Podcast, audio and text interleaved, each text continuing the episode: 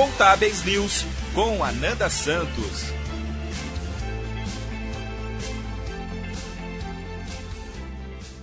Na semana passada, o governo federal enviou ao Congresso o projeto que eleva a isenção do imposto de renda, atualmente fixado em R$ 1.903,98, para R$ 2.500. Com isso, o número de contribuintes isentos sobe para 16 milhões. A proposta faz parte da segunda etapa da reforma tributária, que também altera a cobrança de impostos para empresas e operações financeiras, além de trazer de volta a tributação sobre lucros e dividendos, que são isentos desde 1995.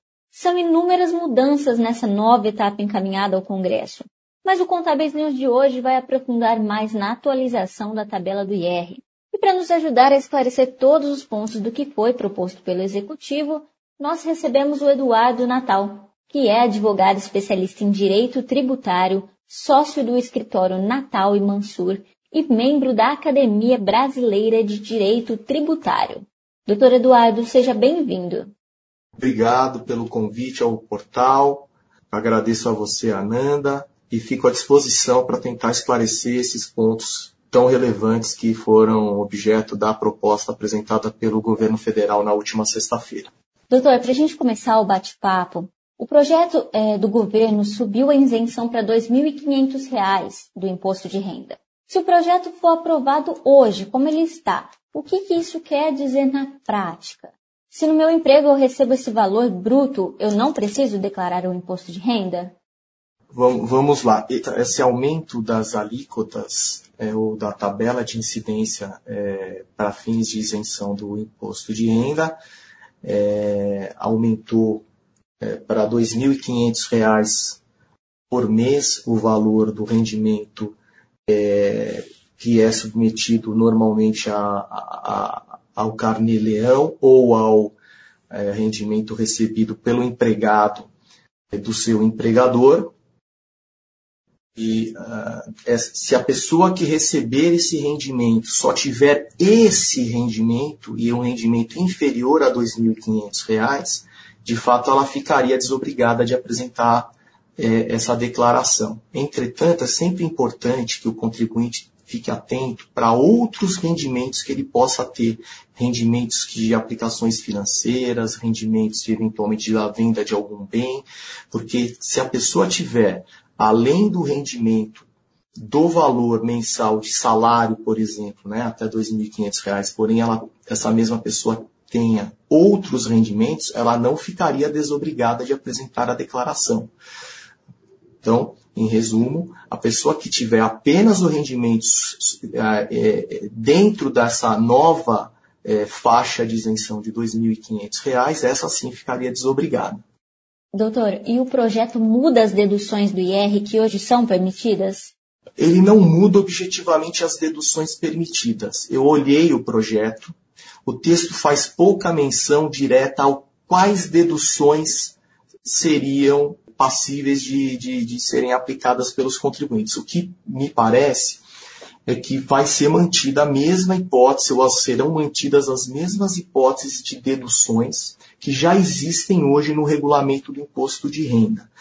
É, efetivamente, o que é importante a gente analisar aqui é também que as, as, as, pessoas que têm uma faixa de rendimento inferior a 40 mil reais por ano, elas podem ainda, poderão, inclusive, a partir de 2022, apresentar a declaração simplificada, em que você tem ali uma faixa de 20% de dedução já é, permitida, independentemente de você apresentar é, os recibos com as despesas dedutíveis. Portanto, quem tiver, a partir do ano que vem, se essa proposta passar, se essa proposta de mudança do imposto de renda for aprovada pelo Congresso, é, essas pessoas, então, que têm uma, uma, um rendimento anual inferior a 40 ou até 40 mil reais poderão aplicar a aplicação da, da declaração simplificada com a possibilidade de deduzir 20% é, já direto nessa declaração simplificada. Entretanto, quem tiver, a partir da aprovação desse projeto, um rendimento anual maior do que 40 mil reais, vai ser obrigado a fazer a declaração completa, e aí, quando for fazer a declaração completa, essa pessoa vai ter que apresentar, ou vai ter que pelo menos ter guardado com ela, não apresentar na declaração, mas ter guardadas com elas, eh, ou guardados com ela, os comprovantes das despesas que vai levar para eh, a declaração, exatamente para não para quando for e eventualmente vier a ser questionado pelo fisco sobre as deduções, possa comprovar que, que teve despesas. Então, não há especificamente, Ananda, uma alteração do, sob o ponto de vista de quais seriam as despesas dedutíveis. Essas seriam as mesmas que já são dedutíveis hoje ok? O que muda é faixa de possibilidade de declaração simplificada, em que você não precisa comprovar as deduções, você já teria uma possibilidade de deduzir até 20% se você tiver um rendimento inferior ou até 40 mil reais ano. Então você vai ter essa alteração na prática. E quando a gente fala de comprovação, só as notas fiscais, elas servem? Olha, elas servem, mas isso é sempre uma questão muito, é, vamos dizer, eu não vou dizer que seja subjetiva, mas ela, ela tem um quê de subjetivismo. Por quê? Porque você pode apresentar uma declaração completa. Quando você apresenta essa declaração, você não junta os documentos que você tem de despesa, você apenas coloca nessa declaração, no campo lá das despesas, o que você deduziu. E, portanto, aí você faz essa dedução para não pagar mais imposto de renda, seja até para obter uma restituição se você teve um imposto de renda retido já num valor maior. Entretanto, o que se pede é que a pessoa que faça essa declaração, ela guarde todos esses documentos, recibos, é, via de regra, os recibos são realmente prova muito forte de que houve a despesa, tá certo? E, no, e, demonstra a própria qualidade da despesa, né? Que tem que ter uma relevância, tem que estar de acordo com o imposto de renda, despesa escolar, despesa médica, e todos eles têm ali é, dentro do regulamento do imposto de renda, todas essas despesas possuem é, é limitações né, específicas para cada uma delas e outras, obviamente, determinadas despesas que não são necessárias, segundo a Receita Federal, para é, é, o sustento da família, eventualmente nem poderiam e nem podem ser deduzidas. Então, o que se pede é que se guarde essa documentação, tá certo? Recibos, sem dúvida alguma, ou até mesmo outros documentos que possam comprovar a despesa, tá certo? Normalmente são os recibos ou as notas fiscais. E aí você, com isso, se um dia vier a ser questionado, cair numa malha fina, ou puder, ou vier a ser questionado pela Receita Federal a respeito dessas deduções, você tem essa documentação para apresentar para a Receita Federal. Doutor, e o valor dessa atualização da tabela do IR, ela é adequada ou ela ainda está defasada? Como que é feita essa correção? Então, a correção ela é feita pelo índice PCA, mas veja, no caso aqui, nós temos ainda uma defasagem, tá certo? A última alteração da tabela, atualização, foi feita em 2015. A variação da inflação entre 2015 e 2021 foi de 36,9%. Essa atualização que o governo propõe é de 31,3%, portanto menor do que a variação da inflação no período. E se nós considerarmos é, um, um, período ainda maior, né, porque nós ficamos muitos anos também sem ter correção do imposto de renda, é, a atualização teria que ser em até 130% é, se considerarmos desde o do, do, do, momento em que foi estabelecida aí a tabela de dedução do imposto de renda. Portanto, ainda está longe, sem dúvida alguma, daquilo que, que se deveria é, ter em termos de atualização da tabela. Não deixa de ser uma boa notícia, sem dúvida a atualização é um ponto positivo, porém ainda aquém da inflação. E essas mudanças na isenção vão reduzir a arrecadação da União, né? Como que o governo pretende repor essa perda, doutor? Nanda, eu não acho necessariamente que vão diminuir a arrecadação. Na minha visão, é, seja porque o governo está propondo como contrapartida uma instituição do imposto sobre a distribuição de dividendos, que nós vamos falar daqui a pouco, ok? Seja porque como o governo reduziu a possibilidade de se fazer a declaração simplificada com desconto de 20% do total da declaração e o desconto ficou então apenas para quem tenha rendimentos inferiores ou até 40 mil reais, é muito possível que inúmeros contribuintes que tenham rendimentos acima de 40 mil reais por ano e que venham a se submeter a partir de 2022 a uma, a uma declaração completa e, e esses contribuintes talvez não tenham o controle de todas as despesas dedutíveis e, portanto, não farão deduções. E ao não fazerem as deduções, terão, obviamente, uma arrecadação ou pagarão mais tributos do que pagam atualmente. Então, veja, esse número, claro que o governo coloca a possibilidade de ter uma perda de arrecadação com o aumento das faixas de de isenção ou de tributação, que nós temos aqui, inclusive, até R$ 2.500 isento. Aí isso saiu de R$ 1.903,99 é, para R$ 2.500 é faixa isenta.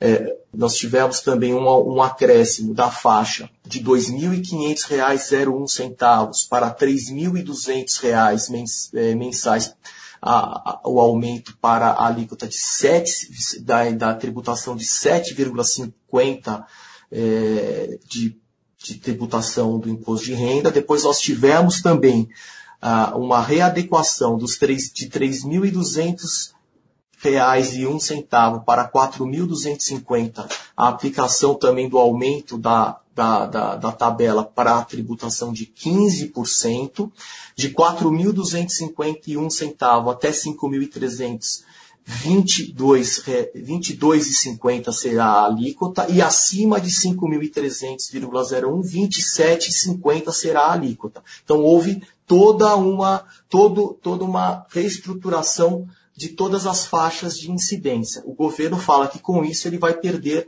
a arrecadação.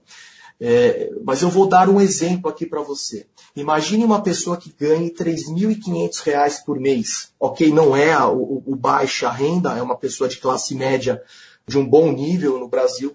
Essa pessoa, ela já teria, sem o 13 terceiro, um rendimento anual de 42 mil reais. Com 42 mil reais, ela já não poderá mais entrar na faixa dos declarantes simplificados o que vai lhe obrigar a fazer todo um, um processo de análise de itens que for, serão dedutíveis. Provavelmente essa pessoa vai ter, no momento em que ela sofrer uma retenção na fonte do empregador ou que ela tiver o rendimento, uma tributação menor e o governo vai arrecadar menos em 2022. Mas quando essa pessoa for fazer o ajuste da sua declaração em 2023, pode ser que essa pessoa não consiga ter uma organização ou um montante de deduções que não, que, que não seja capaz de chegar aos 20% da simplificada. Então, essa pessoa, ao final, vai, vai pagar mais imposto do que pagava no ano anterior. O número final, em que o governo vai ou não vai é, é, consolidar uma arrecadação maior ou menor, nós só vamos constatar após a implementação, se esse projeto de lei passar, que é um projeto de lei. Na verdade, é uma reforma tributária, mas não é uma reforma na Constituição, é na legislação. Por outro lado, Ananda, já entrando na questão da contrapartida, o governo, considerando essa hipótese de aumento da tabela das faixas, de atualização da tabela do imposto de renda da pessoa física, o governo federal ele trouxe várias mudanças na tributação das pessoas jurídicas, é, que também devem, de uma certa maneira, é, é, incrementar a arrecadação e aumentar a carga tributária das pessoas jurídicas. Além disso, para as pessoas físicas que são sócias de empresas e que hoje, quando recebem dividendos, nada pagam porque esses dividendos são isentos, essas pessoas que são sócias de empresas que não que sejam de médio porte para cima, as microempresas e pequenas empresas de pequeno porte não é, permaneceriam isentas, mas as empresas que tenham um porte acima da, da micro, que, que faturem acima de 4,8 milhões por ano, já é considerável, mas to, é, todos os dividendos serão tributados quando distribuídos. A alíquota proposta pelo governo é de 20%. Então, essa contrapartida do zero, que era isento, é, para distribuição de dividendos para 20% é um aumento significativo para quem tem distribuição de dividendos ou para quem tem a iniciativa de abrir uma empresa e desenvolver o seu negócio. E o governo prometeu diminuir impostos com o aumento da arrecadação, né, esse possível aumento. Como especialista, o senhor acredita que isso deve acontecer ou que o contribuinte pode esperar pela criação de novos tributos com essas mudanças, doutor? Eu entendo que sim, eu acho que é, essa chamada reforma, primeira fase, né, que agora é, acabaria sendo a primeira fase de uma reforma tributária. O governo já veio tentando nos últimos anos implementar algumas possibilidades de mudança na legislação dos, dos tributos, principalmente os federais. É, paralelamente a essa proposta atual, nós temos no Congresso Nacional duas propostas de alteração de todo o regramento, de toda a incidência dos tributos sobre consumo, que dizem respeito ao imposto sobre serviços, o imposto sobre circulação de mercadorias, ICM, o IPI, é, o PIS, o COFINS, e é, essa é, proposta ela também tem na sua é, proposta originária um aumento de alíquota, que hoje é para determinadas empresas de lucro presumido, em regra, 3,5% de COFINS, além de ISS 5% e ICMS 18%. É, também teria um aumento para as empresas do lucro real, que tem um, uma tributação até maior, né, de, de PIS e COFINS, que é 9,25%. O, as propostas em, em, em, curso propõem uma alíquota de 12% a 15% é, geral para todos os tributos. Então, no final, se você considerar é, uma nova, em que pese é, você ter uma modulação aqui até do imposto de renda da pessoa jurídica, que também está nessa proposta atual, de uma redução de 15% para 12,5%, depois para 10% na faixa básica. Depois você tem ainda uma, uma, um acréscimo de 10% para determinadas pessoas jurídicas. É de fato um sistema bastante complexo. Você teria provavelmente uma carga tributária de imposto de renda na faixa de 49% e uma carga tributária sobre o consumo de 12%. É uma carga muito alta. Se a gente considerar que nos anos 90 você, nós tínhamos uma carga tributária de 25% do PIB, sendo 19% de tributos federais, com as reformas, só com essa reforma do imposto de renda, a carga tributária é, e, e, hoje você tem uma carga tributária de 33% geral e 24% de tributos federais. Portanto, essa carga tributária de tributos federais de 24% e essa carga tributária de 33% de, em geral do PIB, ela, na minha visão, se você considerar simplesmente essas reformas estanques com as alíquotas que estão sendo propostas, principalmente para as pessoas jurídicas, você provavelmente vai encontrar um cenário de aumento de carga tributária num país hoje que não conseguiria suportar na iniciativa privada esse aumento de carga.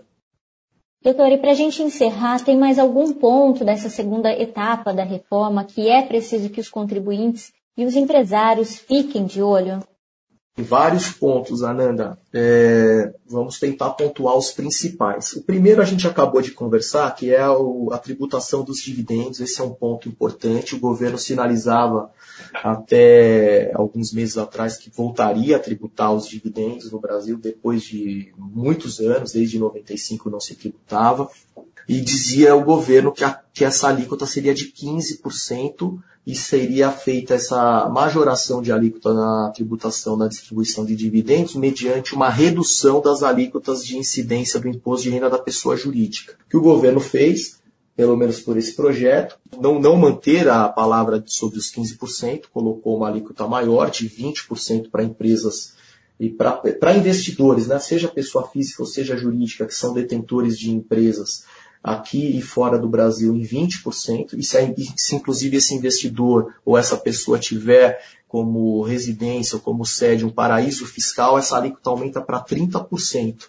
E a redução, que, que seria a contrapartida é, para esse aumento sobre os, essa tributação sobre os dividendos, seria uma redução da, da tributação das pessoas jurídicas. O governo propõe uma redução da, da alíquota básica, né, porque o imposto de renda ele tem uma alíquota básica de 15% e depois é, é, um adicional de mais 10%.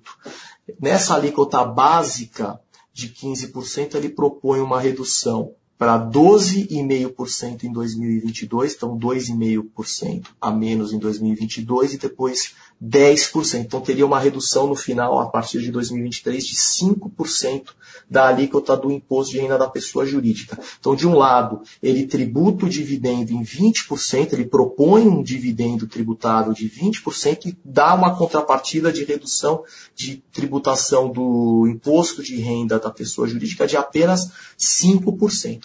Essa modulação de alíquotas a princípio, para os especialistas e pelo que nós vemos no, no, cenário jurídico dos especialistas, tanto advogados e economistas, vem transparecendo a ideia de que vai haver um aumento de carga. Além disso, o governo também ele estipulou uma série de outras regras para quem faz rearranjos ou reorganizações societárias.